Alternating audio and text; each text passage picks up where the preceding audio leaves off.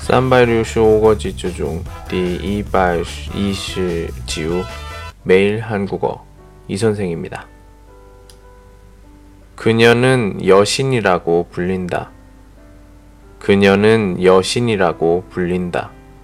她被称为女神 여신 女神 따라하세요.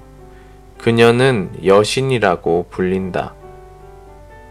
그녀는 여신이라고 불린다. 오늘은 여기까지. 안녕.